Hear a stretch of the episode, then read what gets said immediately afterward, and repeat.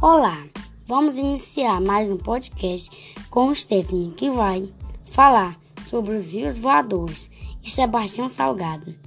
Afinal, Stephanie, o que são os rios voadores? Olá! Muitas pessoas nunca ouviram falar de rios voadores. Esse fenômeno incrível que acontece por causa da natureza é pouco reconhecido e, por conta disso, muitos não sabem como a Amazônia é importante para o nosso continente e para o mundo, assim provocando desmatamento nessa área e em outras regiões do Brasil. Portanto, os rios voadores são formados por massa de ar carregadas de vapor. Essa corrente de ar invisível, levada pelos ventos, passa por cima de nossas cabeças, carregando a umidade da bacia amazônica para o centro-oeste, sudeste e sul do Brasil. Com isso, a umidade, quando encontra situações climáticas propícias, se transforma em chuva. Como acontece esse processo? A Amazônia é como uma bomba de água, assim puxando para o continente a umidade que evaporou do Oceano Atlântico, próximo à linha do Equador, sendo carregada pelos ventos alíncios, formando-se assim nuvens. Dessa forma, a umidade acaba caindo como chuva sobre a floresta. Tudo isso ocorre pela ação da evapotranspiração das árvores. A floresta devolve essa água da chuva para a atmosfera em forma de vapor de água. Portanto, o ar é carregado e continua sendo transportado rumo ao Acre, mas ao serem esbarradas pela, pelo paredão de 4 mil metros de altura, os rios voadores que ainda estão carregados de vapor de água fazem uma curva e partem em direção ao sul, rumo às regiões do centro-oeste, sudeste e sul do Brasil, e também aos países vizinhos como Bolívia e depois aos estados brasileiros como Mato Grosso, Minas Gerais, São Paulo, Rio de Janeiro. Stephanie, se não ocorresse esse fenômeno, aqui no Brasil teria deserto? Sim, pois a umidade levada para o sudeste, centro-oeste e sul do Brasil garante a essas regiões a capacidade para não tornar-se desertos, uma vez que outras regiões na mesma faixa subtropical são desertas, como Australiano, Mamíbia, Atacama, entre outras. Ou seja, São Paulo, Minas Gerais, Rio de Janeiro, Rio Grande do Sul seriam desertos se não ocorresse esse processo. Muito interessante. A natureza é incrível. Sim, ela é espetacular. Stephanie, nós já sabemos que a floresta amazônica é muito importante. Porém, fale mais sobre as maravilhas que ela oferece para o nosso continente e para o planeta. Ela é tão importante que contribui para estabilizar o clima global e ainda ter a maior biodiversidade do planeta. Também nos ajuda com os regimes de chuva.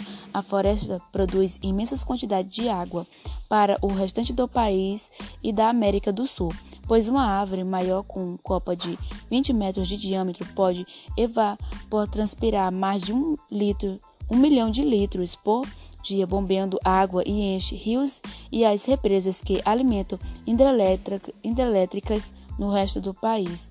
Assim, preservar a, Amazônia é essencial para o agronegócio.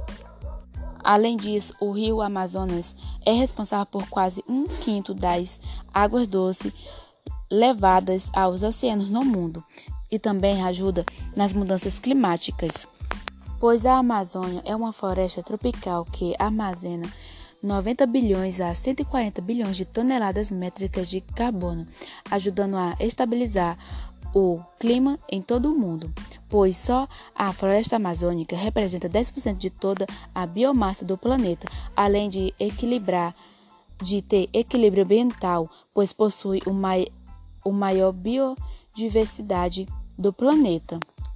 E muitos dos produtos como remédios que consumimos vêm da Amazônia, pois 10 mil espécies de plantas que estão nessa área fazem parte de medicamentos e por isso a Amazônia é muito importante. Além desses fatores, há vários exemplos que podemos perceber que a Amazônia nos ajuda e sem ela não teríamos toda essas maravilhas. Portanto, a região amazônica é de grande importância para nós e deve ser protegida. E os desmatamentos que aconteceram nessa região? Infelizmente, muitos não dão valor a essa grande floresta tropical em nosso país, pois os desmatamentos são praticados constantemente.